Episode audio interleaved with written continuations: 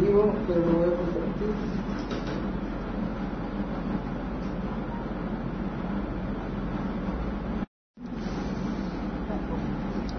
Sí, Ok, vamos a poner este tiempo en las manos de Dios. Que el Señor pueda hablarnos, que pueda hablar a través de mí. Amado Padre Celestial, bendito sea tu nombre, Señor. Te alabamos, te bendecimos por las obras tan hermosas que has hecho a favor nuestro, Padre. Gracias, Señor, porque permites que nos reunamos aquí en tu nombre, Señor. Te pedimos, Padre, que abras nuestro, nuestros corazones y que siembres en ellos tu palabra, para que podamos crecer en sabiduría, en entendimiento y en fruto para toda buena obra, Señor. Que tu nombre sea exaltado en nuestras vidas y en este tiempo, Señor, de estudio. Habla a través de mí, Señor. Cubre cualquier deficiencia. Bendice a los que vienen en camino, Señor, a los que nos están sintonizando. Te lo pedimos en nombre de Jesús. Amén. Ok, chicos, ya terminamos el de formación pastoral y todos. ¡ah! ¿Cuántos fueron? Fueron 17, ¿no? Sí, la pantalla decía 17, pero yo creo más. Creo que fueron 17, si mal no recuerdo. Como quiera, aquí quedó registrado. Terminamos el taller de formación pastoral. Eh, ¿Comentarios? ¿Se les hizo bien? ¿Tranqui? ¿Lástima? No, no se hizo tranqui. Sí. Como quiera, la idea es a ustedes, chicos, vacunarlos contra los errores y contra las, eh, los- las eh, deficiencias que pudieran tener, que pudiera haber en el, en el desempeño de su liderazgo cristiano, en cualquier nivel en el que estén como en el cuerpo de Cristo. Bienvenida. Hoy vamos a ver eh, los niveles de crecimiento cristiano, chicos. Y esto es muy importante para que sepamos en qué nivel estamos cada quien. ¿Sí?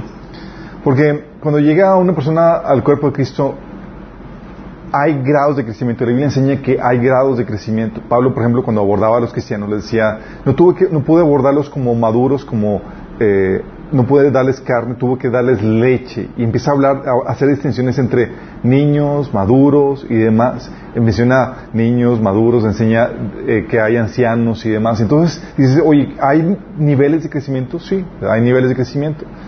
Pero la pregunta es, bueno, ¿cuáles son y qué caracter- características tienen? ¿Por qué es importante saber eso? Para, porque eso te ayuda a ubicar en qué nivel estás y no creer que ya llegaste al final. Por ejemplo, que ya alcanzaste y dices, no, pues ya. Por ejemplo, estaba platicando con Sammy, mi, mi hija, entre semana, y me dice, eh, me dice que ella ya va en segundo secundaria. Yo le digo, Sammy, claro que no, tú todavía estás en primaria. Si no, mi mamá me dijo que voy en segundo secundaria. Yo.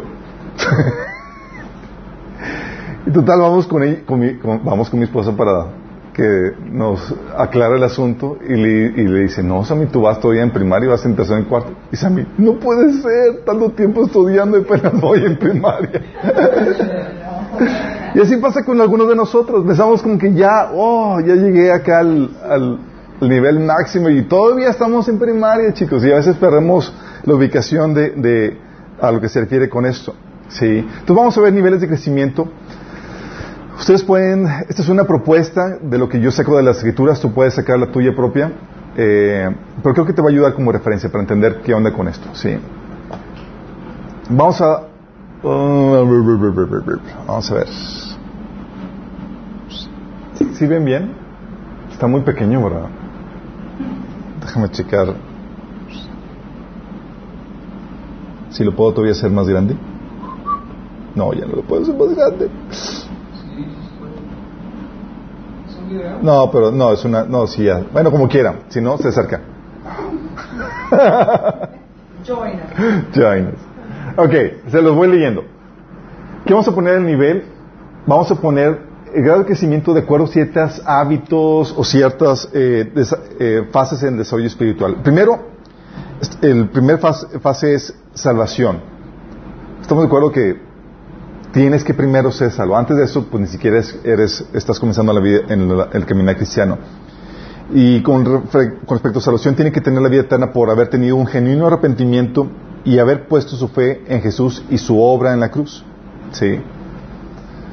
También, eh, y hábitos. Cuando hablo de hábitos, vamos a, vamos a explicar qué onda con los hábitos. Eh, pero nos, nos referimos a que está, ha desarrollado los hábitos básicos en su caminar cristiano. ¿Cuáles son los hábitos básicos, chicos? A ver, los que ya saben. Hábitos básicos, orar, su devocional. Devocional que es orar y leer la Biblia. ¿Qué más? Compartir no, está, no es tanto hábito básico, pero congregarse, congregarse y tener tu devocional así como que de cajón, básico, ¿sí? Luego empieza, ok, desarrolla los hábitos básicos. Y luego comienza la siguiente fase, que es conocimiento, es decir, comienza un proceso de discipulado donde se le enseña la doctrina básica. Recuerden que el discipulado, chicos, es un proceso donde se te enseña de forma, eh, ¿cómo se le llama? Eh, progresiva o, esquemática o eh, ordenada las enseñanzas cristianas, porque hay enseñanzas que son para un nivel y enseñanzas que son para otro nivel. Y se te enseña doctrina, comenzando se te enseña doctrina básica, apologética, escatología, evangelismo, sanidad emocional, administración del pensamiento, cuestiones de liberación, etcétera, lo que aparece en discipulado en primeros, en primeros talleres. Pero, pues obviamente no se queda ahí el asunto, porque el conocimiento, chicos, se tiene que llevar a la práctica. Sí. Y es la única manera en que se desarrolla la madurez. La madurez se lleva poniendo en práctica el conocimiento que, aplicas. Sí. Y cuando hablamos de madurez estamos hablando de muestras del fruto del, Espíritu. Es decir, los frutos del Espíritu se acuerdan amor, gozo, paz, paciencia, bondad, benignidad, fe, templanza, mansedumbre. Contra tales cosas no hay ley. ¿Sabes en qué fe contra tales cosas no hay ley? Exactamente, que, no, que para la ley no aplica porque tú estás por encima. sí. Eh, entonces, vemos que se muestran frutos del Espíritu, sabe pelear las batallas en la mente, sanar sus heridas emocionales y utilizar las circunstancias a su favor. Es decir, está por encima de las circunstancias. Sabe que todo obra para bien. ¿Sí? Entonces ese es, ese es eh, nivel de madurez. Vamos, es un cristiano que está viviendo en victoria. ¿Va? Pero no se queda ahí. Una cosa es que tú sepas vencer tus, victorias, tus, batallas, que puedas obtener tus propias victorias, y otra cosa es que, se, que avances a multiplicarte, a compartir a otros lo que tú has aprendido, ¿sí? a ejercer tu ministerio, ¿sí? a producir frutos y a multiplicarte. Eso, entonces, cuando la multiplicación nos referimos a, a que disipula, pastorea a otros hermanos en la fe, y busque activamente traer, otras personas a Cristo, ¿sí? para ayudarlas en su crecimiento. También eh, eh, se refiere al ejercicio de, su ministerio, el multiplicarse en buenas obras. Y al final nos referimos a la experiencia cuando ha completado todo el ciclo y sus hijos espirituales ahora están discipulando otros. ¿Vamos? Ok, vamos a entrar a detalle qué anda con esto. Les mandé el bosquejo, ¿sí? Eh, al final del bosquejo aparece a detalle, le dan clic a detalle y se expande todavía más. Y van a encontrar que es todo. Ok, primer punto. Primer punto es el de inconverso. El, inconverso, ah, chicos, ¿por qué, ¿por qué se caracteriza el inconverso? Ignorancia. No eres salvo. Y si no eres salvo, ¿significa qué? Estás condenado. Y no tienes el Espíritu Santo. ¿Te acuerdas? 1 Corintios 2, 14 dice, el que no tiene el Espíritu, el hombre natural, no acepta lo que procede del Espíritu de Dios, pues para él son locura. No puede entenderlo porque hay que discernirlo espiritualmente. Esto es la persona, natural, el hombre natural, el espíritu, la persona que no tiene el Espíritu. Es a las que eh, viven una vida sin arrepentimiento. Y cuando vive, me refiero a que viven una vida sin arrepentimiento, viven una vida entregada al pecado. Si 1 Corintios eh, 5.11, por ejemplo, habla de, de, personas no convertidas dentro de la iglesia. Dice, pero en carta quiero aclararles que no deben de relacionarse con nadie que llamándose hermano sea inmoral o, o avaro, idólatra o calumniador. ¿Lo dije bien? Sí. Borracho, estafador. Con tal persona ni siquiera debe juntarse para comer y esa persona lo que termina, lo que viene a suceder es que viene a ser esclava del pecado. ¿Sí? Juan 8:34 dice Jesús, ciertamente les aseguro que todo el que peca es esclavo del pecado. Sí. Todo, seguro que todo el que peca es esclavo del pecado, respondió Jesús. Ahora bien, el esclavo no, no se queda para siempre en la familia, pero el hijo sí se queda en ella para siempre. Así que si el hijo los, los libera, serán ustedes verdaderamente libres. ¿Sí? Entonces, cuando hablamos de salvación, estamos hablando que no tiene el Espíritu, no se ha rendido Cristo y sigue siendo hijo de Satanás. Que vivan. Es decir, todavía no ha sido adoptado. Es decir, esta persona se caracteriza porque hay que estar detrás de él para que acepte a Cristo. Cada nivel se caracteriza por, por lo que hay que estar detrás de ti en algún aspecto. ¿Sí? Y la persona inconversa hay que estar detrás de ella para que acepte al Señor. Hay que convencerla, hay que estar ahí orando por ella, hay que traerla a la iglesia, hay que compartirle, ser testimonio. Dices, ¿por qué? Porque hay que estar, porque ni siquiera ha dado el primer paso. En el proceso de crecimiento hay que estar detrás de ello para que acepte a Cristo. ¿Sí? Hábitos, no tiene hábitos cristianos, pero aquí tengo que aclararte que puede haber que haya personas simpatizantes que asistan a la iglesia, pero viven una vida entregada al pecado.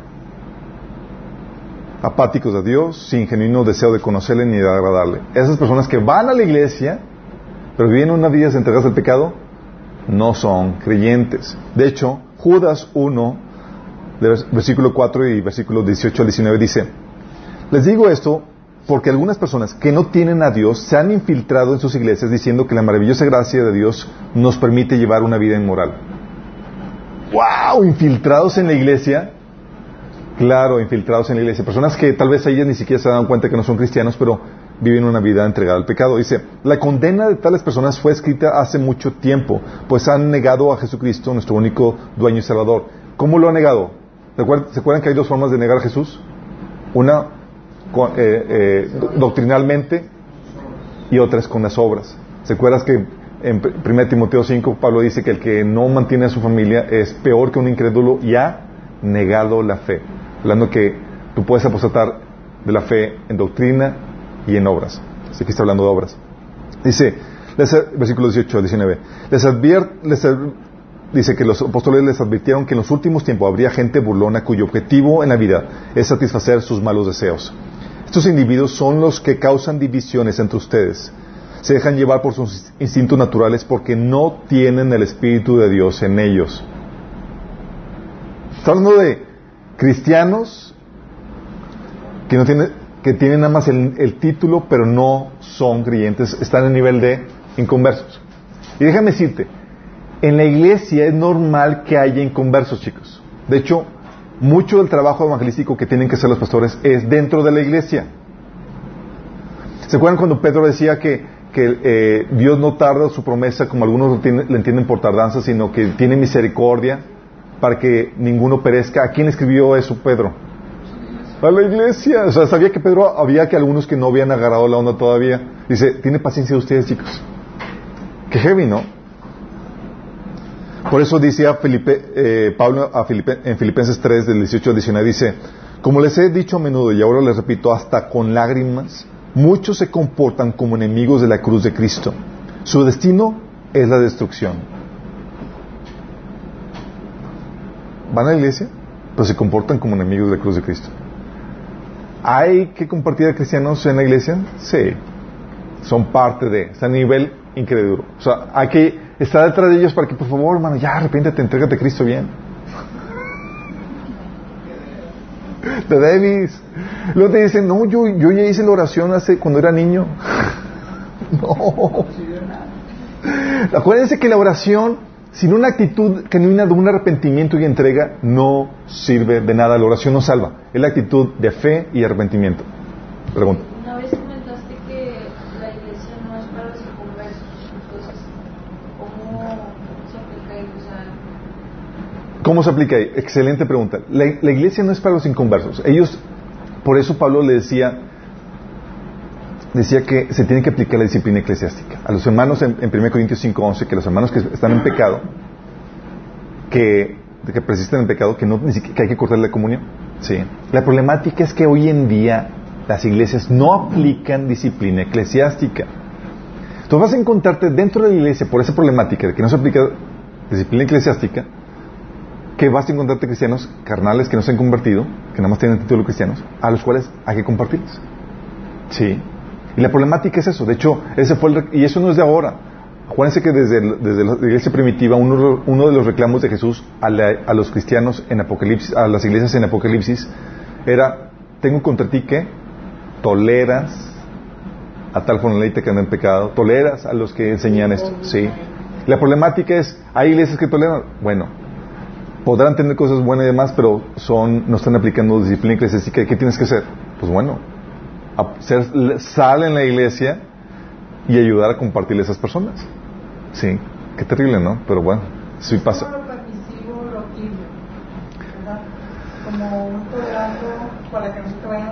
Es un, como, eso vimos, lo vimos en errores pastorales, cuando no quieres que se vayan las ovejas y ya no impartes disciplina eclesiástica porque quieres que tener una iglesia grande como si fuera su sinónimo de éxito, cuando nada que ver.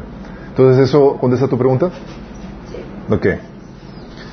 Entonces, bueno, en una iglesia, por eso en una iglesia sana, chicos, se aplica disciplina eclesiástica y lo que hace es que el pastor o el líder eh, es el que está detrás de la persona, eh, hermano, compórtate y toda la cosa. Y si no se comporta, o sea, le hace la vida incómoda si está viviendo en pecado. ¿Sí? Y, si, y eventualmente se van. ¿Sí? O lo, se, se expulsa. En cuestión de conocimiento, ¿cómo está esta persona?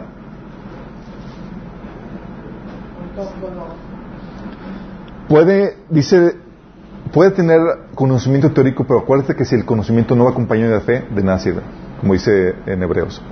También en Efesios 4, del 17 al 19 dice, así que les digo y les insisto en el Señor, no vivan más como, con pensamientos frívolos como los paganos. A causa de la ignorancia que los domina y por la dureza de su corazón, estos tienen oscurecido el entendimiento y están alejados de la vida que, pro, que proviene de Dios. Han perdido toda vergüenza y se han entregado a la inmoralidad y no se sacian de cometer toda clase de actos indecentes. ¿Sí? Eh, fíjate que aquí habla que ellos tienen eh, están, son ignorantes por la dureza de su corazón, ¿sí? Eh, porque acuérdate lo que, lo que dice Efesios, que cuando a aquellos que recibieron la palabra no les aprovechó porque no fue acompañada de fe. ¿Qué pasa? Es esa semilla que cae, sí reciben la información, pero vienen los pájaros y se las llevan, porque no es aceptada por fe.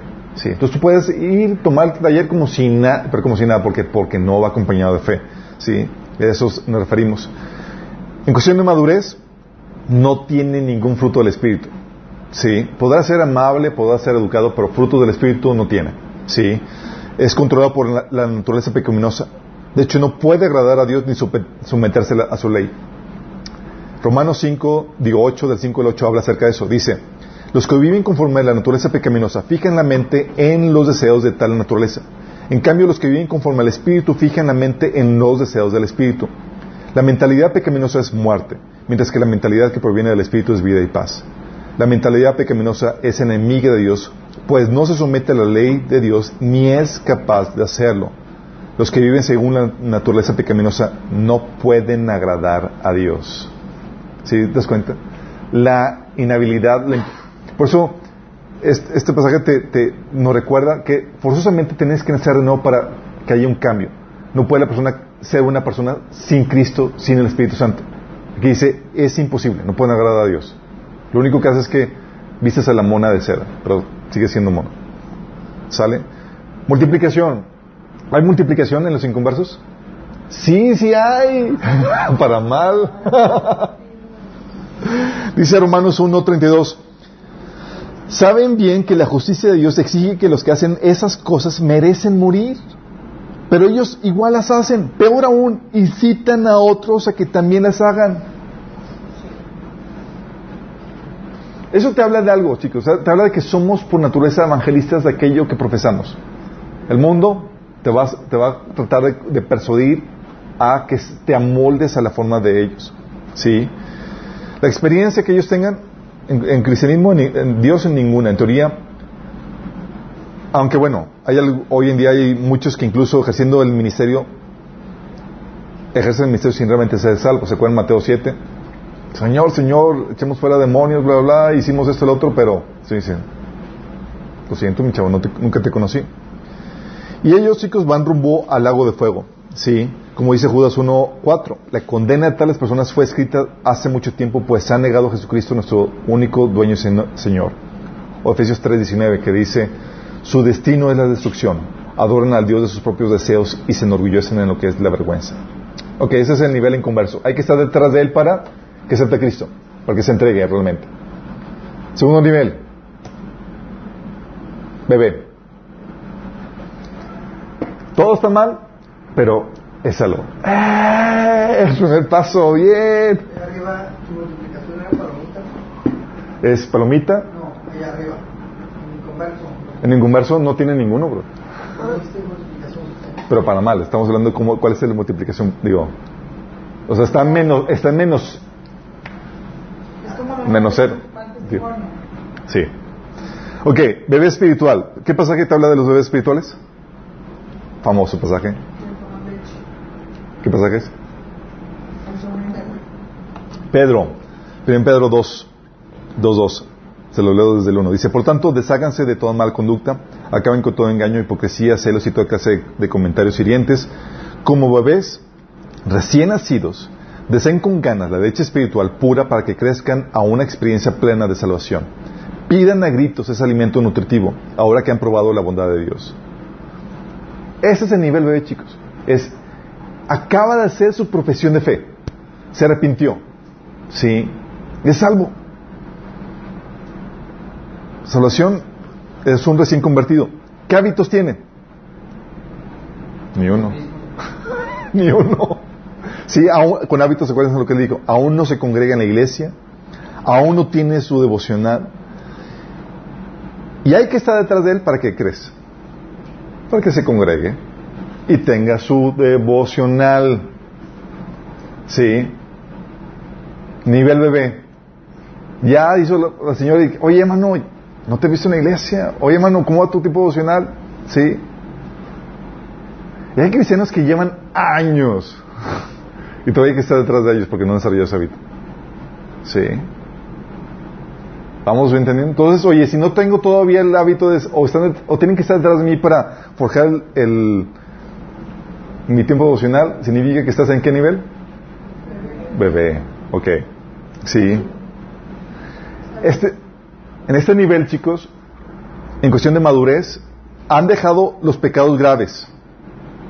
Los que dice 1 Corintios 6, del 9 al 11. Sí, que ningún inmoral, eh, borracho ni demás. Eh, pero todavía les falta trabajar en el carácter. Sí.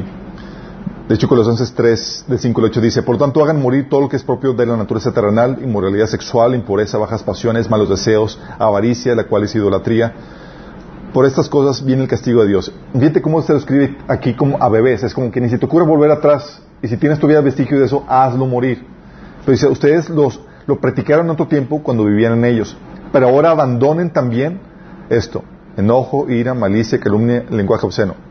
O sea, dejaste los pecados graves, ahora avanza a pulir o desarrollar la madurez. ¿Sí? ¿Por qué? Porque el bebé no tiene eso. Multiplicación. ¿Crees que se multiplica el bebé? ¿Qué, qué comparte el bebé? ¿Qué se multiplica?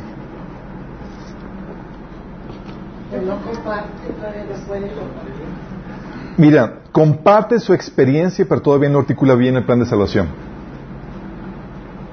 Por eso muchos, oye, vamos a tomar taller de evangelismo porque todavía no sé compartir el evangelio. ¿Sí les ha pasado? Y yo al inicio, al inicio de mi caminar, o sea, nadie me enseñó a compartir el evangelio. Pero yo sí compartí una experiencia que, wow, tienes que experimentar a Dios y tal cosa. Y compartes tu experiencia, pero no compartes, eh, no sabes compartir el evangelio porque ni, siquiera sabes qué versículos compartir. Sí. Entonces, si hay algo de, algo de, de- de multiplicación, compartes la experiencia, pero no exactamente el plan de salvación. Experiencia, solamente compartes su conversión. Y en cuanto a esta persona, que es bebé, chicos, todavía está por comprobarse si su decisión es genuina o no. Sí. Muchos bebés, chicos, no llegan el año de nacidos. Sí. Se cansa. Se cansan. Sí. Le dices, oye, como bebé recién nacido, clama gritos por la leche espiritual. No. Sí, no clama, no nada. Sí, y un bebé que no tiene hambre ya está muy sospechoso. Sí. Entonces el bebé ya lo detectamos. Sale de que está detrás de él para que se congregue, tenga su devocional. Niño. Ok, el niño. 1 Corintios 3, del 1 al 3, Pablo habla de este nivel. Dice, de manera que yo, hermanos, no pude hablaros como a espirituales, sino como carnales, como a niños en Cristo. Fíjate, son, no son bebés, como dice Pedro, son qué? Niños. Y aquí te está diciendo qué, qué característica tiene. Son carnales. ¿Sí? Dice, os di a beber leche y no vianda, porque aún no sois, no eres capaces, ni sois capaces todavía, porque aún sois carnales. Pues habiendo entre vosotros celos, contiendas y disensiones, ¿no sois carnales y, andáis como hombres? Sí.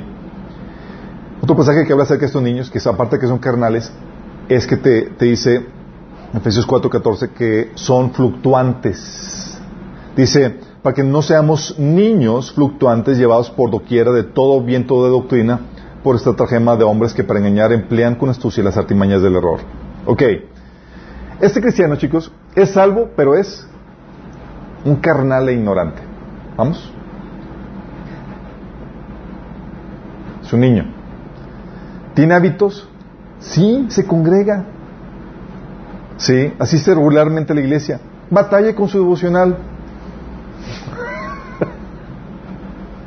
Vamos. ¿Cómo está en los conocimientos de la fe? Muy poquito.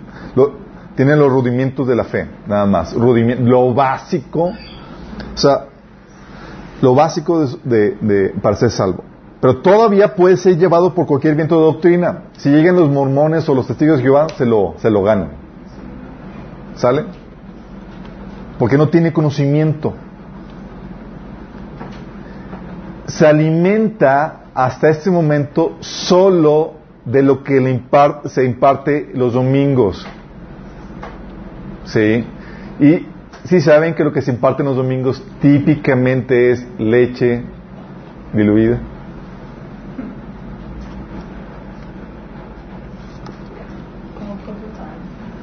Por eso, chicos, lo habíamos comentado, de lechita no puedes crecer.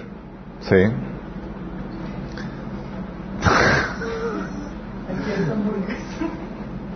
Esto es la, esto es la vaca. Entonces, hay que estar detrás de él para qué, chicos? Para que crezca en conocimiento. Oye, ¿cómo vas con tu discipulado? Oye, ¿ya estás avanzando en conocimiento? Sí.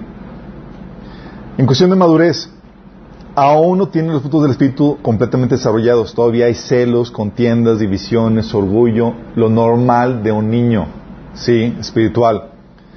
1 Corintios 3, del 1 al 3, habla acerca de eso. Timoteo 3, 6 habla acerca de eso. Sí, ¿por qué? Porque son, es niño todavía. ¿Vamos? Eh, entonces no son maduros. Y Pablo habla de que para, esto, para este nivel, chicos, Pablo los identifica como, como, niños y decía, así los trato. Porque Pablo sabía, y es algo que quiero que entiendas, estos niveles de crecimiento, chicos, no es para que te sientas mal. Ay, soy bebé. Siéntete mal si llevas 10 años y estás todavía en ese nivel. Pero si vas, si vas avanzando en tu vida en proceso natural, pasar por estos niveles es lo normal. ¿Sí? No es como que te sientas mal porque, ah, pues estoy, soy niño. Oye, ¿tú fuiste niño? No eres moral. La problemática es cuando ya tienes 20 años y te sigues comportando como niño. Es como que coscorrón, santo. ¿Sale? Entonces, frutos, Pablo te enseña que todavía son carnales, no tiene nada de eso. Pero ¿qué sucede también en el balance del pensamiento cuando el Señor dice que seamos también como niños? Yo creo que sí hay que, tener una área hermosa de las características que permanezcan de un niño que sabe perdonar, un niño, Pablo habla de que, digo, Jesús habla de, de, características de niños que son eh, que son respetables como la, humildad y, la, falta de orgullo, la, humildad y el perdón, la facilidad para perdonar. Pero aquí estamos hablando de las partes negativas. Sí.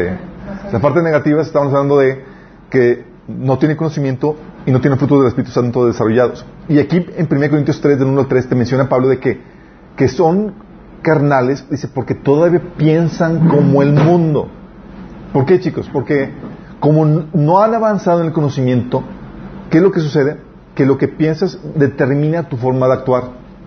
Tu pensamiento no ha sido renovado completamente. Y si tu pensamiento no ha sido renovado completamente, ¿qué sucede? Vas a actuar de acuerdo al mundo, como viene en 1 Corintios 3, del 1 al 3. ¿Sí? ¿Vamos bien? Y es el, principal problemática de él no son los hábitos, pues está ahí como que asiste a la iglesia regularmente, batalla, pero está tratando de agarrar su tiempo devocional, pero es un ignorante. Todavía por esa ignorancia, carnal, y puede ser llevado por cualquier evento de doctrina. Entonces hay que estar detrás de él para qué?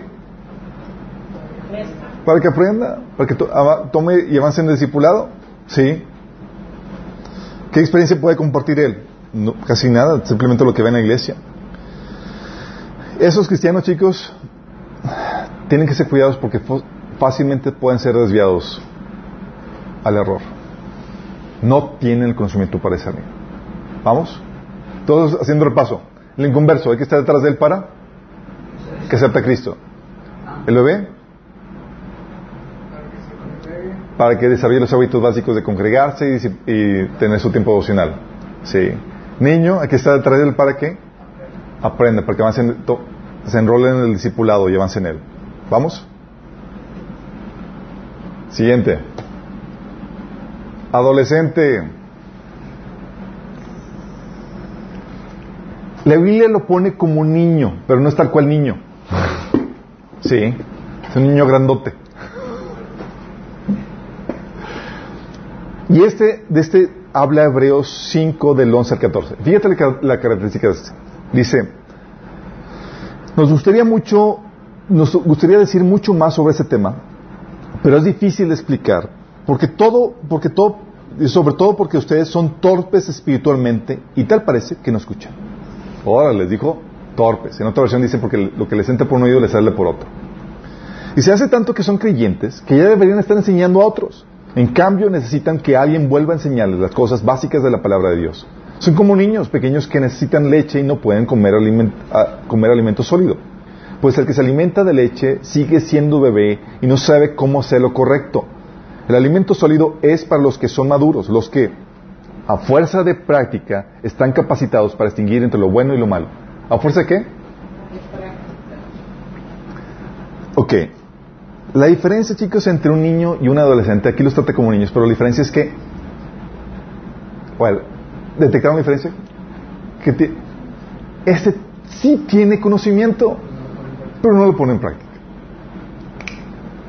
¿Sí? Al niño es, por favor, aprende. A los entes, por favor, ponlo en práctica. ¿Puedo leer cómo viene esta versión? Sí.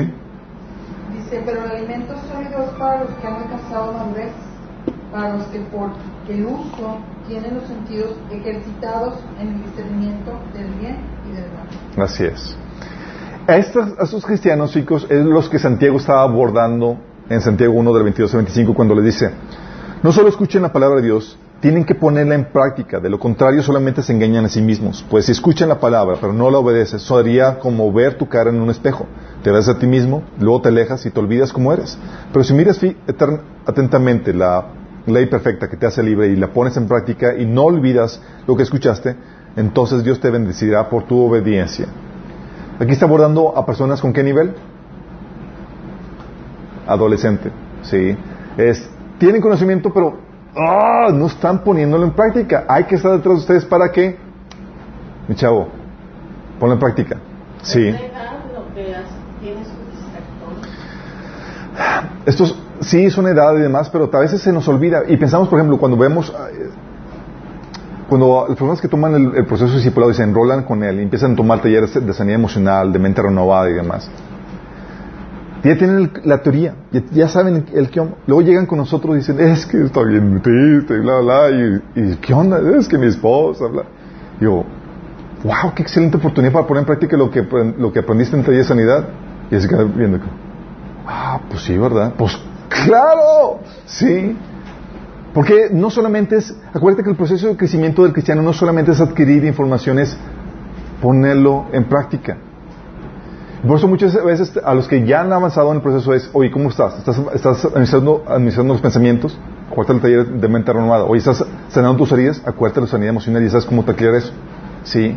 Y por eso, a veces nos, nos, nos malinterpretan cuando nos usamos por ustedes cuando pasan por diversas pruebas. Tal vez ustedes no se gozan, nosotros sí nos gustamos. Porque sabemos que son necesarias para su crecimiento, chicos. Si no, no pueden poner en práctica todo esto. ¿Sí? Es como que estás ahí en la prueba y ¿qué, qué hago? ¿Qué hago? Me estoy ahogando. Pues la abrazada, mi estimado, lo que te enseñé. Órale. ¿Sí? A nadar. ¿Sí? Y eso no viene de otra forma más que con la práctica. Entonces, en cuestión de salvación, ¿es salvo? Sí, pero es un torpe espiritual. En hábitos. Asiste regularmente a la iglesia, tiene su devocional. En conocimiento. Tiene conocimiento. Ha avanzado, por ejemplo, en, los niveles del discipulado que tenemos en Minas, ha avanzado a, cinta naranja. ¿Qué es la que está hasta abajo? cinta amarilla, acuérdate. Vemos las cuestiones que, que estorban tu crecimiento. Sanidad, eh, mente renovada, eh, digo, sanidad emocional, mente renovada, liberación, desintoxicación sexual, sexual. Luego vemos, ponemos fundamentos básicos de cristianismo que se sientan naranja. Básicos de cristianismo, este, apologética, escatología, profecías del fin y guerra espiritual. Nada más. Sí. Eso es cinta, eso es cinta naranja. Sí, cinta amarilla y cinta naranja. Digo, cinta amarilla y cinta naranja. Entonces tiene conocimiento al grado, al grado, chicos, el conocimiento al grado que puede defender la fe racionalmente. O sea, tiene lo básico para que no lo, no lo sacudan. La problemática es que no tiene fruto. Por su falta de fruto requiere que se le vuelva a recordar lo básico. Es inconstante. Es constante, yo le pondría más inconsistente con lo que sabe. Sí. Entonces es en cuestión entonces de, de, de, fruto, no los pone en práctica, pues vive en derrota espiritual y en las pruebas sale reprobado. Sí. ¿Y cuáles son las pruebas, chicos? Dificultades, problemáticas familiares, económicas y demás, y te está así, la casa que se edificó sobre la arena. Sí. Sale reprobado ¿por qué? porque sigue con heridas, sigue siendo víctima de las circunstancias, sigue sufriendo perturbación, oposición, hay queja, hay envidia, hay orgullo, hay manipulación, hay inmoralidad. Y puede seguir atado a vicios, es decir, no es intachable. Tiene conocimiento, pero tiene todas estas problemáticas. Entonces, hay que estar detrás de él para qué? Para que desarrolle madurez, para que corrija su carácter, para que ponga en práctica lo que sabe de la Biblia. ¿Vamos? Entonces, el adolescente sabe, pero no hace. El niño no sabe. Sí. ¿Ya se están ubicando, chicos, o todavía no llegan a ese? Sí. ¿Cuántos aquí ya tienen hábitos básicos desarrollados? Su tiempo devocional y congregarse. Sí, vigoroso. ¿Cuántos no? Mejor no pregunto, ¿verdad? Okay. Sí. Entonces, que eh, en cuestión de multiplicación, en cuestión de servicio, no es apto para la función del liderazgo o el ministerio. ¿Por qué? Esa persona que todavía no desarrolló el carácter de Cristo todavía es, o sea, no es intachable. Y uno de los requisitos, por ejemplo, en 1 Timoteo 3.6, es que un anciano no debe ser un nuevo creyente porque volvería orgulloso y el diablo lo haría caer. Sí, no es apto para el liderazgo. Dice que también dice el versículo anterior que debe ser intachable, igual a los diáconos. ¿sí? ¿Qué experiencia puede compartir? La experiencia que tiene es lo que ha aprendido en la iglesia, cursos, talleres, discipulados. Es puro teoría. No puede compartir nada propio de cómo ha vencido sus problemáticas porque todavía no tiene victorias en su vida. ¿Vamos? Por eso, chicos, cuando pasan dificultades, pónganse bien alegres. Porque es la oportunidad para poner en práctica todo lo que han vivido. Y si la pasan, es como los juegos de videojuegos de Mario te dan así como que eh, te dan bonos para que puedas utilizar en el siguiente nivel. Tal cual. Te dan herramientas. En etapa adolescente veo yo que también muy marcado que nos puede llegar a pasar que aún deseas cosas de tu pasado, de tu vida pasada. Sí, por- por- todavía, o sea, es- todavía hay la carnalidad, hay conocimiento, pero hay todavía carnalidad. Sí. Entonces, y esta, eh, cristianos que, que llevan mucho tiempo en la iglesia, con mucho conocimiento, pero van típicamente con el, con el plan de entretenme. Sí. Vamos a pasar un rato. No van en, en plan de capacítame, quiero aprender. Sí. Pero la problemática es que si se mantienen así en esta condición es como la semilla que cayó entre espinos. No producen fruto. ¿Sí? Nada más están engordando y tienen, salen con la, la chompa enorme porque tienen mucho conocimiento, pero no están, no están creciendo. ¿Sí? Entonces, este es el adolescente.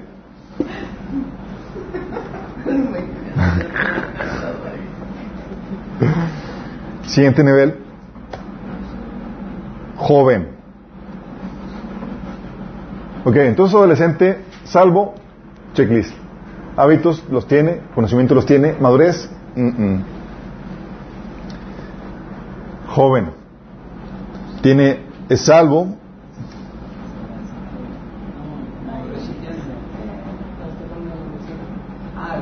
eh, hablé de adolescente, ahora hablo de joven. Salvo, tiene hábitos, conocimiento y tiene madurez. Sí. Ese es el que viene en Hechos 6, que habla de los diáconos. ¿Se acuerdan Esteban? Sí. Eh, Dice en Hechos 6 del 1 al 3, dice, en aquellos días al aumentar el número de discípulos se quejaron los judíos de habla griega contra los de habla aramea de que sus viudas eran desatendidas en la distribución diaria de alimentos. Así que los dos se reunieron a toda la comunidad de discípulos y les dijeron, no está bien que nosotros los apóstoles descuidemos el ministerio de la palabra para servir las mesas. Hermanos, escogen entre ustedes a siete hombres de buena reputación, llenos del espíritu y de sabidu- sabiduría, para encargarles esta responsabilidad. Entonces tiene conocimiento, sabiduría, están llenos del espíritu, salvo, y buena reputación. Lo pone en práctica. Sí, es joven espiritualmente hablando. Entonces salvación, salvo y listo para toda buena obra. Sí. Hábitos, se congrega y tiene su vocional. Sí. Amén, aleluya.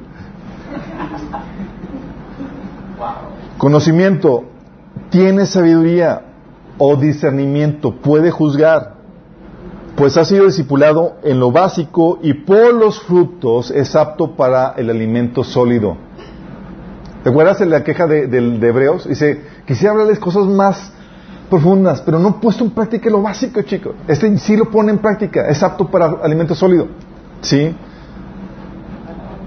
O sea, puede seguir avanzando del amarillo hasta azul. La cinta amarilla. Madurez, tiene frutos. Ha salido victorioso en situaciones de prueba. Sí. Es decir, muestra los frutos del Espíritu, vence malos hábitos, se santifica. Como viene 2 Timoteo 2.21, dice, si alguien se mantiene limpio, llegará a ser un vaso noble, santificado, útil para el Señor y preparado para toda buena obra. Es Timo- este escribió Timoteo, pero está hablando ese nivel para diáconos. ¿sí? Está listo para el servicio. ¿sí? Está lleno del Espíritu Santo, es intachable, como viene en 1 Timoteo, 1 Timoteo 3, 2 dice, así es que el obispo debe ser intachable. Las personas en liderazgo, parte también de los diáconos. Esta persona sabe administrar su pensamiento, se mantiene sano emocionalmente, sabe pelear la guerra espiritual en los diferentes frentes de su vida. Sí. O sea, es maduro. Y por eso es apto para la multiplicación o el servicio, el ministerio. Es apto para ejercer un ministerio dentro de la iglesia, como el diaconado. 1 Timoteo 3 del 8 al 13 habla acerca de eso. Sí. 1 Timoteo 3 del 8 al 13.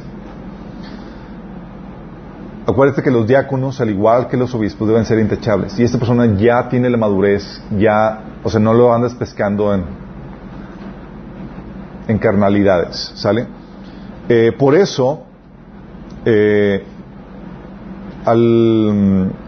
este, en Hechos 6 del 8 al, al 11 habla de los primeros diáconos que se pidió que fueran llenos de espíritu, con sabiduría e intachables, de buena reputación. ¿Sí?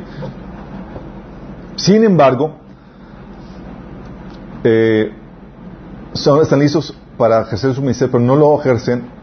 Y hay que estar detrás de, ellos para que hagan discípulos o ejerzan su, ministerio.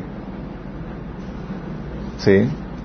O sea, no te puedes quedar en un punto donde, wow, mi vida espiritual va bien, estoy teniendo victorias. Sí, Michel, pero luego, ¿qué onda? No solamente es para ti. ¿Estás ejerciendo tu, estás ejerciendo tu ministerio? ¿Estás compartiendo? ¿Estás haciendo discípulos? ¿Sí? Entonces, a él hay que estar detrás de él para que hagan discípulos o para que ejerzan su ministerio. Dice, los diáconos igualmente deben ser honorables, sinceros, no amigos del mucho vino ni codiciosos de las ganancias malavidas. Deben guardar con una conciencia limpia las grandes verdades de la fe, que primero sean puestos a prueba y después, si no hay nada que reprocharles, que sirvan como diáconos. Asimismo, las esposas de los diáconos deben ser honorables, no calumniadoras, sino moderadas y dignas de toda confianza.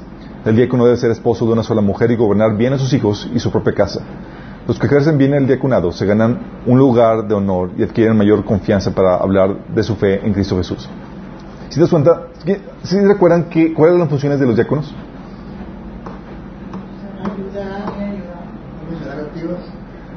Funciones administrativas dentro de la iglesia.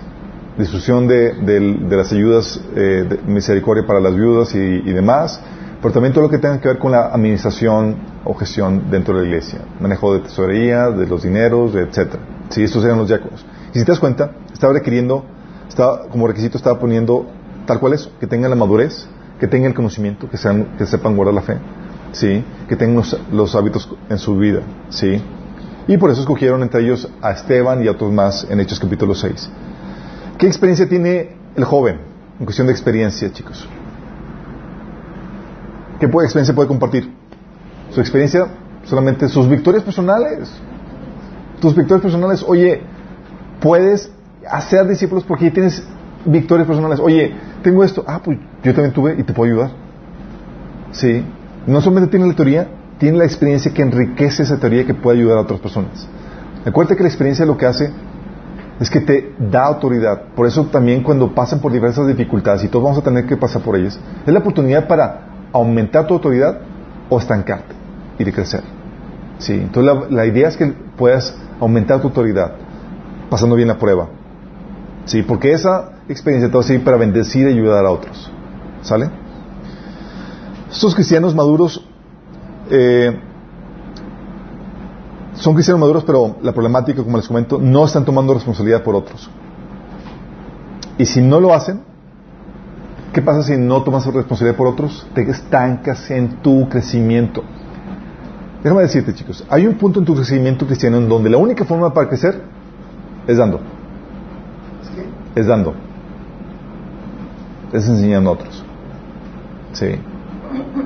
Es adquiriendo, asumiendo responsabilidad por otras personas que, están comenzando su comunidad en Cristo. ¿Vamos? Entonces, oye, para muchos se quedan aquí, "Pues ya vi una vida en victoria, normal, aquí me quedo. ¿Sí?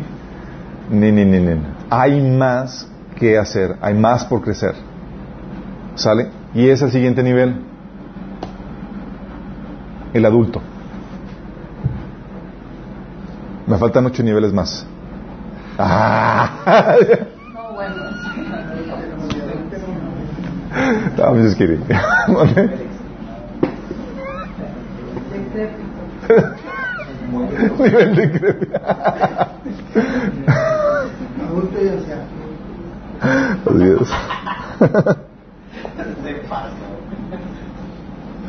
Ok. El adulto espiritual, chicos.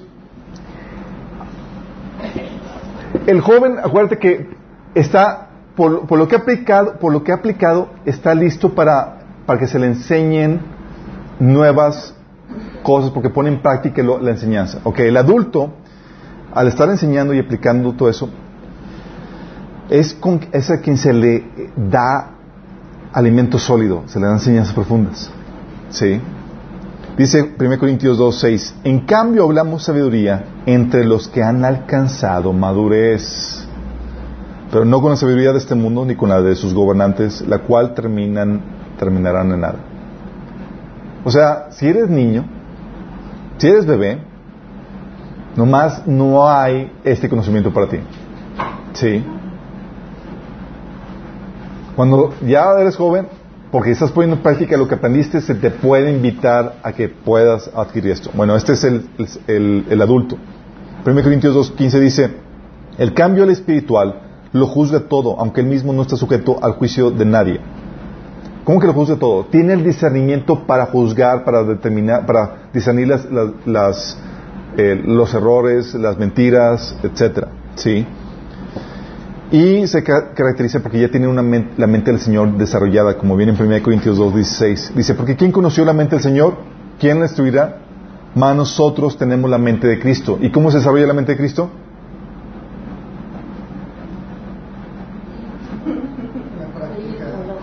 Renovando tu mente, chicos. No os transforméis este mundo, sino renovados su entendimiento. Es Romanos 12, 2. ¿Sí? Entonces, en cuestión de salvación, es salvo y está haciendo discípulos. ¿Sí? Hábitos. Se congrega, tiene su devocional listo.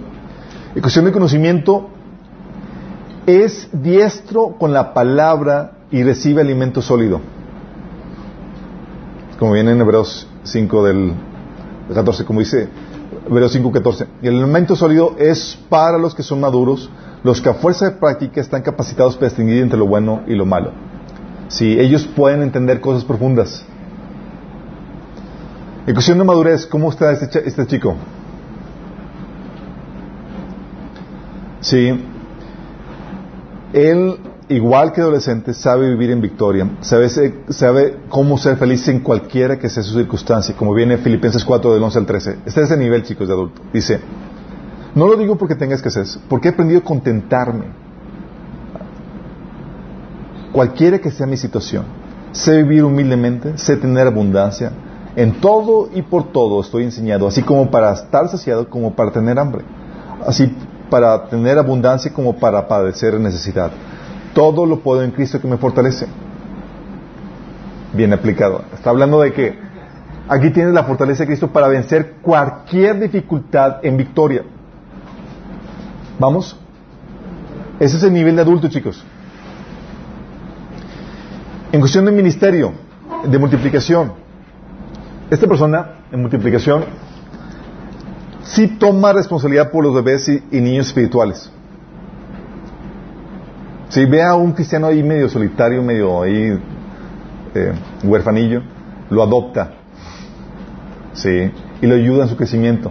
¿Se acuerdan como habíamos visto que hacía eh, Priscila y Aquila? ¿Con qué lo hizo? ¿A quién adoptaron ellos? Apolo. ¿Lo adoptaron? Sí. Entonces, ellos toman responsabilidad por los bebés y niños espirituales, imparten y ejercen la paternidad espiritual, enseñando y pastoreando a otros. ¿Sí? Y como les había comentado, porque llega un punto donde, en tu crecimiento en el que la única forma de seguir creciendo es teniendo tu Timoteo. Los, ¿Quién aquí ya empezó a tener estudios? E impartir y enseñar a otras personas. ¿A poco no? Las preguntas que te hacen y las problemáticas con las que vienen te obligan a meterte con el Señor más. Dices, oh, en la torre me salió con esto. Uy, ¿qué onda con esto?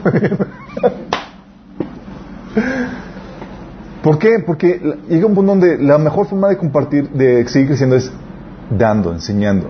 Sí. De hecho, es el nivel que menciona Hebreos 5.12. Dice, hace tanto que son creyentes que ya deberían estar enseñando a otros. Bueno, estos sí están enseñando a otros. Sí. Y están dentro del liderazgo de la iglesia que dice Efesios 4:12, ellos tienen la responsabilidad de preparar al pueblo de Dios para que lleve a cabo la obra de Dios y edifique la iglesia, es decir, el cuerpo de Cristo. O sea, están trabajando, ya están ayudando a que los demás puedan desarrollar su ministerio y puedan trabajar para el Señor. Sí. Es lo que menciona Pablo en 1 Corintios 3, del 6 a 9. Dice, yo planté la semilla en sus corazones, Apolo la regó, pero fue Dios quien... Sí, dice que la regó. No, en el buen sentido de regarla, sí. A lo mejor le puso ahí doble. Sí, con, con planté, pero Apolo la regó, hombre. Pero fue Dios quien le hizo crecer. Dice, no importa quién plantó, quién riega. Lo importante es que Dios hace crecer la semilla. El que planta y el que riega trabajan en conjunto con el mismo propósito. Y cada uno será recompensado por su propio arduo trabajo. Pues ambos somos trabajadores de Dios y ustedes son el campo de cultivo, son el edificio de Dios. Y esto es lo que hace. Tú eres parte de los que están ya trabajando en el campo de Dios, ayudando a que otros crezcan. ¿Qué nivel es? Adulto. Sí.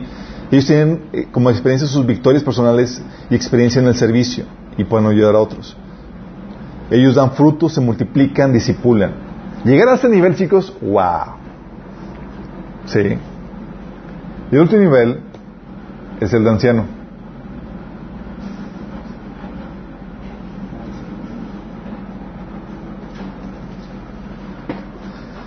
El anciano.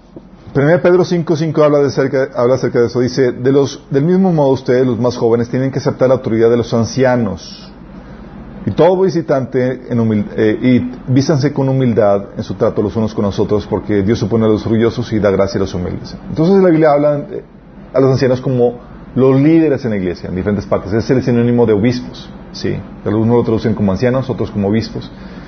Eh, Pedro eh, eh, ahí mismo habla de, que él mismo es anciano. Y en Santiago 5.14 habla de, alguno está enfermo, que llame a los ancianos de la iglesia para que vengan y oren por él y lo con aceite en el nombre del Señor. Los ancianos, chicos, es algo que estamos viendo en, la, serie en la serie de los sábados de política y religión. Son el gobierno de la iglesia, el liderazgo de, la iglesia. ¿Sí? ¿Y se acuerdan de dónde viene el, término de anciano?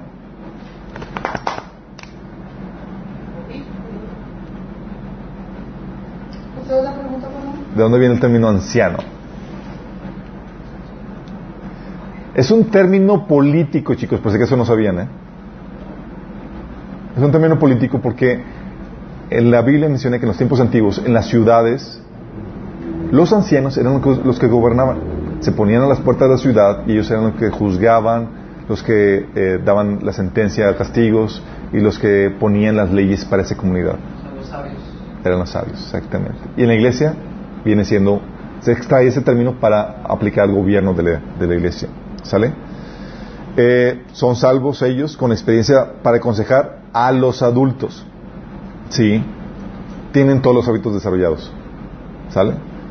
En cuestión de conocimiento, el adulto recibe carne, el anciano imparte carne. ¿Vamos?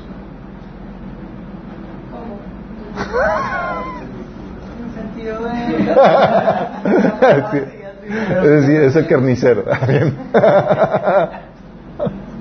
Pero sigue, aprendiendo. Exactamente. Sigue aprendiendo. De hecho, uno no deja aprender. Pero Acuérdate que los adultos, dice, eh, Pablo, habíamos visto que Pablo decía que hablamos sabiduría entre los que han alcanzado madurez. Bueno, Pablo, que es el que impartía sabiduría, el que impartía eh, el elemento sólido, es el anciano que imparte a los adultos ese conocimiento. ¿Vamos? Es el nivel de anciano. Sí. Imparte el elemento sólido a los alumnos, como dice 1 Corintios 2.6. Dice, en cambio hablamos con sabiduría entre los que han alcanzado madurez. ¿Quiénes son estos los que, reciben sabiduría? Los que, eh, elemento sólido, son los adultos. ¿Y quién los imparte? El anciano. ¿Sale? Dice, pero no con sabiduría de este mundo, sino, con los, sino ni con la de los gobernantes, los cuales terminan en nada. Eh, de hecho, esta es la frustración, chicos, de, del autor de Hebreos. Él quería darles ya alimento sólido. ¿Pero en qué nivel estaban? Adolescentes. Tenían conocimiento, pero no tenían práctica. Sí. Decía, nos gustaría decir mucho más acerca del tema, pero es difícil de explicar porque, sobre todo porque ustedes son torpes espiritualmente y te parece que no escuchan. Hace tanto que son creyentes que ya deberían estar enseñando a otros. O sea, deberían ser que adultos. En cambio, necesitan que alguien vuelva a enseñarles las cosas básicas de la palabra de Dios. Son como niños pequeños que necesitan leche y no pueden comer alimento sólido. Pues alimento, puede ser que se alimenta de leche, sigue siendo bebé y no sabe cómo hacerlo correcto. El elemento sólido es para los que son maduros, los que a fuerza de práctica están capacitados para distinguir entre lo bueno y lo malo. Entonces ellos son maduros, ellos han tomado responsabilidad para, eh, por los adultos y por los demás, tienen la experiencia que se necesita para impartir el cocheo y la ayuda para los adultos, ¿sí? Y ellos son los que están detrás de todos ellos. ¿Vamos? Está detrás de nosotros, oye, ¿y cómo va? O sea, ¿qué? ¿Incentiva a tus discípulos que se multipliquen? Sí. Hay un, hay otro nivel, chicos, que no lo puse. Ah, nivel Jesucristo. Que te mueras ya. Antes de eso la agonía. No. Es el nivel de apartados. Sí. Apartados. O enfriados. O enfriados. Apartados o enfriados. Sí. Que son de los que... Esto, esto está hacia fuera de la, de este, es como que,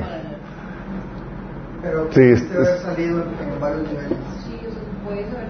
Exactamente, o sea, un es una apóstata. Sí, de hecho, es de los que Santiago 5 del 19 al 20 habla. Dice, amados hermanos, si alguno de ustedes se aparta de la verdad y otro lo hace volver, pueden estar seguros de que quien haga volver al pecador de su mal camino salvará a esa persona de la muerte y traerá como resultado el, el perdón de muchos pecados. Son personas que se apartan. Sí. Que, oye, hizo la conversión, se congregaba, leía la Biblia y toda la cosa y de repente te lo encuentras años después y, no, pues yo ya no. No va a la iglesia, no lee la Biblia, no nada. ¿Qué, qué, qué, qué- qué clasificación está eso? ¿Tiene conocimiento? ¿Tiene experiencia? ¿Sí? En la, en la, la Biblia. Es, se apartó. Sí.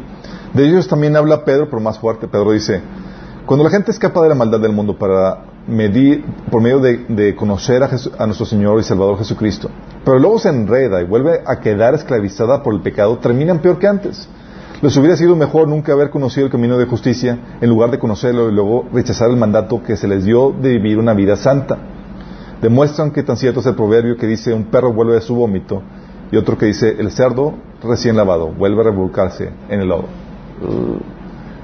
Entonces les dijo puercos y les dijo cerdos. Digo, perros y cerdos. Ándale.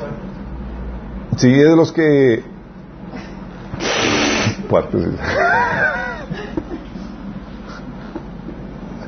Entonces son de los que apostataron, chicos. Hay unos que dicen, se pierde la salvación y ya no, ya no vuelven. Mira, la problemática es que puede ser que también sea que nunca haya sido salvo. Sí, acuérdense que para nosotros se pierde a los ojos del hom- el hombre, se pierde porque hizo una profesión de fe a tus ojos, fue cristiano y demás. Pero Dios sabe de antemano quiénes son los que van a permanecer fieles hasta el final. Para Dios no se pierde la salvación, Él conoce de antemano quiénes son suyos. Pero nosotros sí, sí. Por eso tenemos que, oye, se aparta alguien, y ven a cualquier punto esto, ya deja de existir la iglesia y demás. Es una cuestión donde tenemos que ayudar a que vuelva. Sí. Nada más déjame comentarte esto. Es algo que discutimos en el tema de hace dos sábados, tres sábados. eh, platicamos el tema de cuida tu salvación.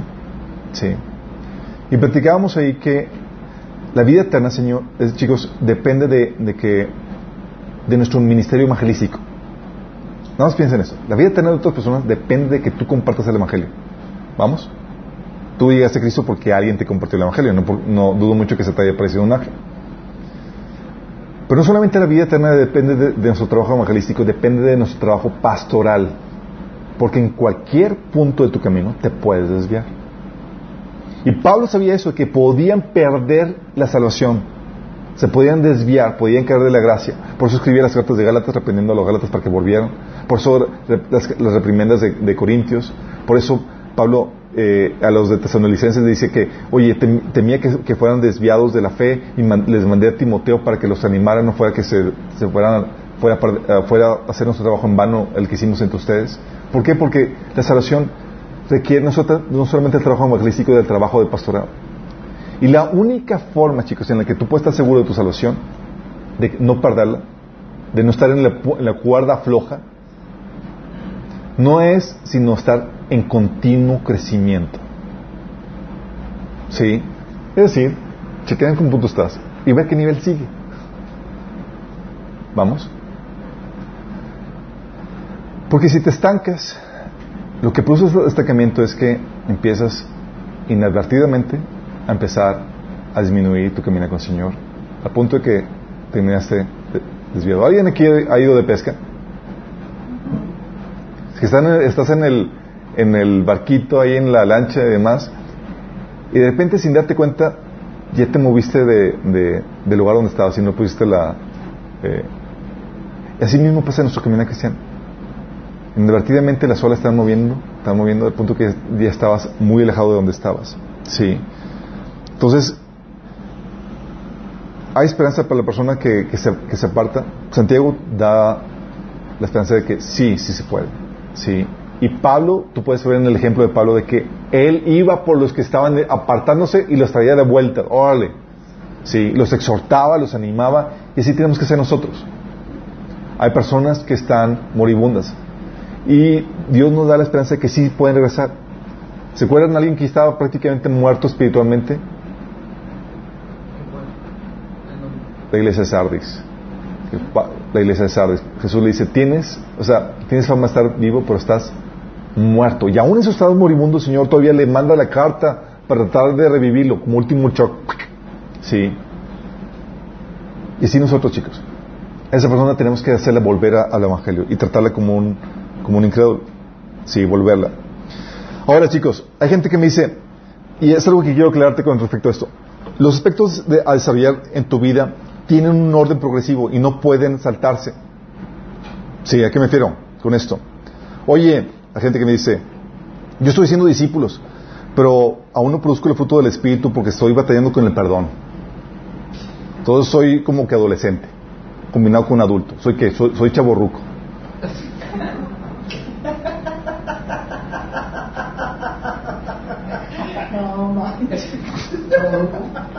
Chaborruco. Sí, porque, oye.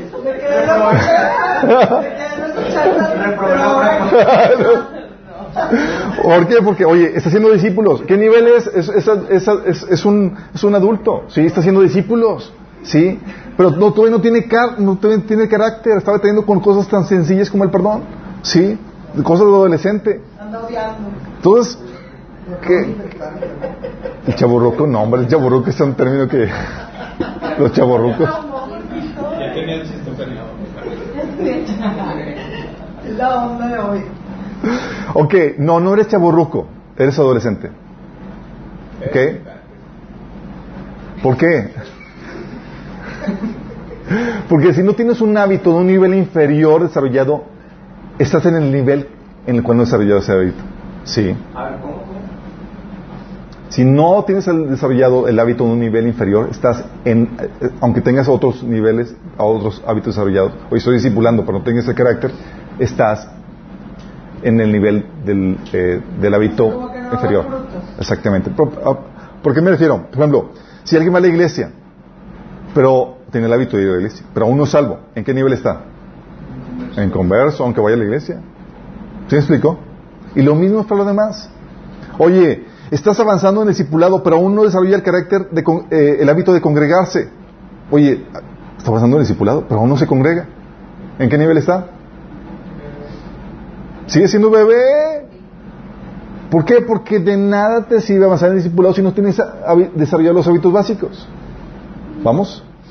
Oye, enseña a otro, está enseñando a otros, pero su carácter aún no da frutos. Sigue siendo un adolescente. ¿Por qué? Porque chicos, eh, los hábitos van en, forma ordenada, se construyen en forma ordenada porque no puedes, por ejemplo, desarrollar el carácter sin tu tiempo devocional. Es como una incongruencia. Exactamente, es una incongruencia. Por eso se van edificando de forma ordenada esos hábitos, estos procesos en tu vida. Oye, quiero desarrollar, no puedes desarrollar tu carácter sin tu tiempo devocional. Debes de tener esa, ese, esa disciplina desarrollada en tu, en tu vida cristiana. No puedes eh, desarrollar tu carácter sin tu devocional y sin, y sin, eh, y sin el, desarrollar el hábito de congregarte. ¿sí? De hecho, si no tienes el hábito de congregarte, ni siquiera puedes estar ministrando. Podría ser, ¿verdad? Como una persona que puede estar compartiendo la palabra en muchos lugares, o que tiene gente que le comparte, pero no tiene ni siquiera el hábito de tener misericordia. Esta, los pobres, trata a las personas en los restaurantes, es bien prepotente donde anda. ¿Cómo puedes decir que estás compartiendo la palabra si no desarrollas todavía ni la bondad? ¿En qué nivel estás? ¿No desarrollas el fruto del Espíritu? Eres un adolescente. No estás calificado para, li- pa- para liderazgo. Exactamente. No, no. Bueno, lo mismo pasa. O sea, no puedes desarrollar tu carácter sin tu devocional. Y sin carácter y sin congregarte no puedes ser acreditado para el ministerio. Por ejemplo, oye, hay gente que está discipulando y más y no se congregan. Entonces, ¿qué, qué- qué ejemplo estás, estás teniendo? Sí. Y sin conocimiento, pues no puedes multiplicarte haciendo discípulos. Por eso va en orden todo esto, chicos. Bueno, tengo un conocimiento. Lo siento, mi chavo, sigue siendo bebé. Sí. ¿Tiene una duda ahí atrás? Ah, este, ¿y qué pasa si tienes todo, pero te haces agresivo? O sea, como que, como que tienes, o sea, ya eres, pones tú un anciano y que de tanto de que bien metido te haces agresivo. yo creo que a veces pasa con las personas de que súper intensas que, que se hacen agresivos y pierden el control. Mira, puede haber de- de- decrementos en tu camino cristiano. Sí, puede haber decrementos en, porque no está- no- en nuestro camino cristiano nunca dejamos de, de- de pelear de- en la guerra espiritual, la, la batalla de la fe para seguir avanzando y seguir creciendo.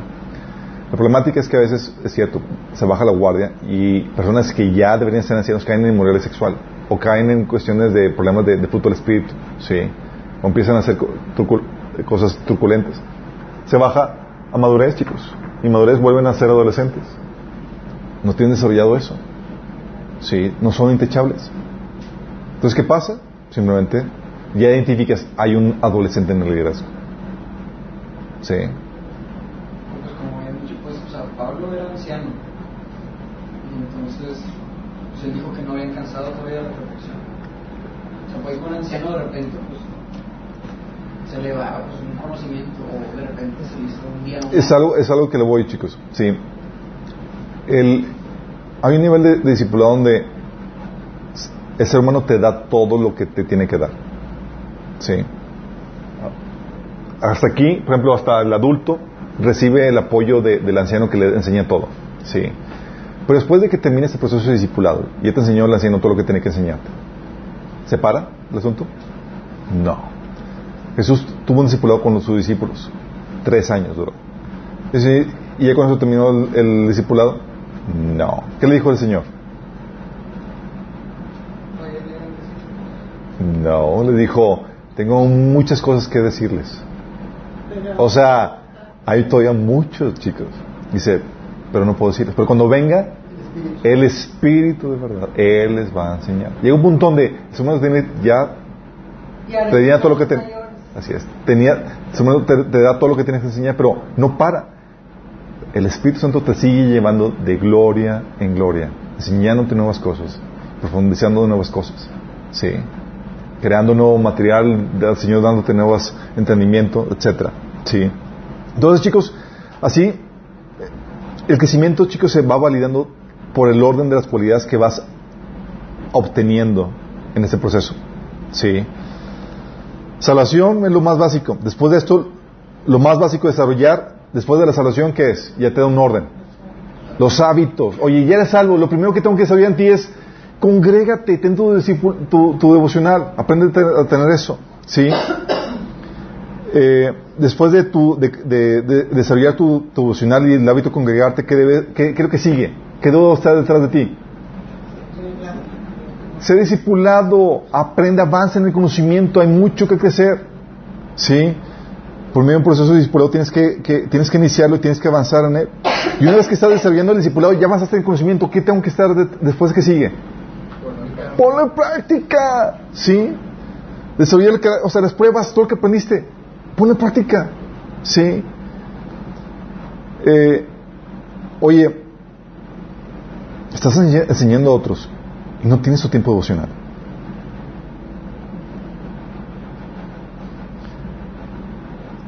Por eso digo que va en orden, chicos. No puedes avanzar en eso si no tienes ya cimentado lo primero. Porque si no tienes cimentado el primero, el enemigo te va a hacer garras. ¿Sí? Estás sirviendo Señor y todo lo cosa, si no tienes cimentado el hábito de tu tiempo devocional, el enemigo te va a destruir. ¿Sí? Por eso Pedro, este Pedro exhortó a los cristianos que a su fe y les puso un montón de elementos, chicos, ¿se acuerdan? Le añadieran a la fe virtud, a la virtud, entendimiento, al entendimiento, dominio propio, al dominio propio, constancia, a la constancia, devoción a Dios, la devoción a Dios, afecto fraternal, al afecto fraternal, amor, porque esas cualidades, si abundan en ustedes, les hará crecer en conocimiento de nuestro Señor Jesucristo y evitará que sean inútiles e improductivos. En cambio, el que no las tiene es tan corto de vista que ya ni ve y se olvida que ha sido limpiado de sus antiguos pecados. Por tanto, hermanos, esfuércense más todavía por asegurarse del llamado de Dios que fue quien nos eligió. Si hacen estas cosas, no caerán jamás. Es decir, van avanzando en esto. Y los elementos que menciona aquí, chicos, son esos elementos, nada más que Dios se los puso de forma ordenada y desarrollada. ¿Por qué, chicos? La idea es que crezcan, que identifiquen en qué nivel están y qué les falta por crecer. Teniendo esto en claro, ustedes ya pueden ubicarse y pueden saber qué se espera de ustedes y cuál es la siguiente meta a desarrollar. ¿Vamos? ¿Tenemos una oración? Amado Padre Celestial, damos gracias, Señor, porque, Señor, tú nos vas llevando de gloria en gloria, Señor. Y tú nos enseñas qué esperas de nosotros, Señor, en cada nivel de nuestro camino cristiano, Padre. Amado Padre, amado Señor, te queremos pedir que, que si alguno de nosotros nos hemos estancado, Señor, que nos saques de ese estancamiento, Señor, y que nos lleves, Señor, a ese nivel de, de madurez, ese nivel, Señor, de crecimiento espiritual que tú deseas para nosotros, Señor. Padre, que podamos seguir añadiéndole a la fe que tú nos has dado, a la fe que nos trae salvación, todos los elementos que nos llevan, Señor, a ese crecimiento espiritual hasta llegar a ese nivel de anciano en nuestro caminar contigo, Señor. Llévanos, Señor, de gloria en gloria. Que no nos quedemos avergonzados delante de ti, Señor, sin producir ningún fruto, sino al contrario, que podamos presentarnos contigo, Señor, gozosos porque tenemos las manos llenas, Señor, de todo el fruto que produjimos para ti, Señor. Te lo pedimos, Señor, en nombre de Jesús. Amén. ayudan con...